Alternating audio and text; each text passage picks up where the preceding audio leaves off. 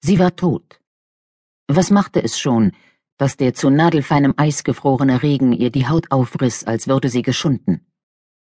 Die junge Frau kniff die Augen gegen den Wind zusammen und zog ihre Kapuze aus Vielfraßfell enger um den Kopf.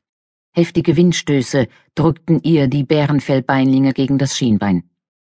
Wuchsen diese Bäume weiter vorn? Sie glaubte sich zu erinnern, vor einiger Zeit am Horizont eine unregelmäßige Reihe von Bäumen gesehen zu haben. Hätte sie doch besser aufgepasst, oder wäre ihr Gedächtnis so gut wie beim Rest des Clans? In ihrer Vorstellung gehörte sie immer noch zum Clan. Dabei hatte sie das nie getan. Und jetzt war sie tot. Sie senkte den Kopf und stemmte sich gegen den Wind. Der Sturm war ganz plötzlich über sie hergefallen, kam vom Norden heruntergebraust und sie brauchte verzweifelt Schutz. Aber sie war weit von der Höhle entfernt und kannte die Gegend nicht. Der Mond hatte ab und wieder zugenommen, seit sie fortgegangen war, und noch immer hatte sie keine Ahnung, wohin sie eigentlich ging. Nach Norden, zum Festland hinter der Halbinsel, das war alles, was sie wusste. In der Nacht, da Iza gestorben war, hatte diese ihr gesagt, sie solle fortgehen, ihr erklärt, Braut würde bestimmt Mittel und Wege finden, ihr weh zu tun, wenn er Führer des Clans wurde. Iza hatte recht gehabt. Braut hatte ihr wehgetan, schlimmer, als sie es sich je vorgestellt hatte.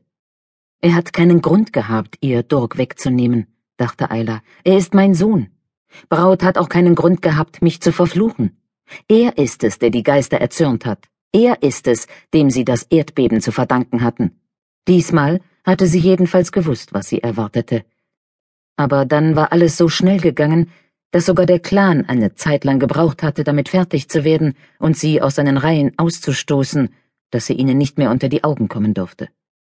Nur Durk hatten sie nicht davon abhalten können, sie zu besuchen, dabei war sie für den Rest des Clans tot gewesen. Braut hatte sie in einer Aufwallung von Zorn verflucht. Als Brun sie verflucht hatte, das erste Mal, hatte er sie darauf vorbereitet. Er hatte Grund dazu gehabt. Sie hatten gewusst, dass er es tun musste, und er hatte ihr eine Chance gegeben. Als wieder ein eisiger Windstoß sie anfuhr, hob sie den Kopf und stellte fest, dass es Zwielicht war. Bald würde es dunkel sein, und sie hatte kein Gefühl mehr in den Füßen.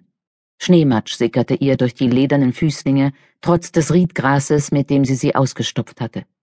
Erleichtert erkannte sie eine verkrüppelte, zwergwüchsige Kiefer. Bäume waren selten in der Steppe.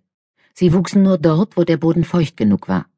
Eine Doppelreihe von Kiefern, Birken oder Weiden, die der Wind zu geduckten, unregelmäßigen Formen hatte verkümmern lassen, verriet für gewöhnlich einen Wasserlauf bei anhaltender Trockenheit ein willkommener Anblick in einem Land, in dem das Grundwasser selten war.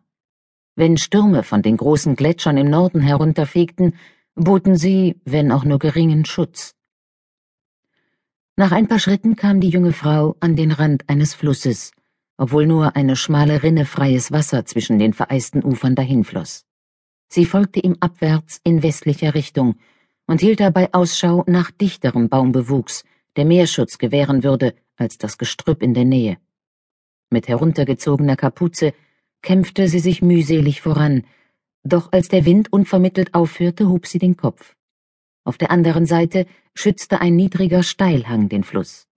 Das Riedgras schützte beim Hinüberwarten zwar nicht vor dem eisigen Wasser, doch sie war froh, dem Wind nicht mehr ausgesetzt zu sein. An einer Stelle war der Hang ausgehöhlt und eine Art Dach aus verfilzten Graswurzeln und ineinander verflochtener alter Vegetation entstanden. Darunter fand sich ein einigermaßen trockener Platz.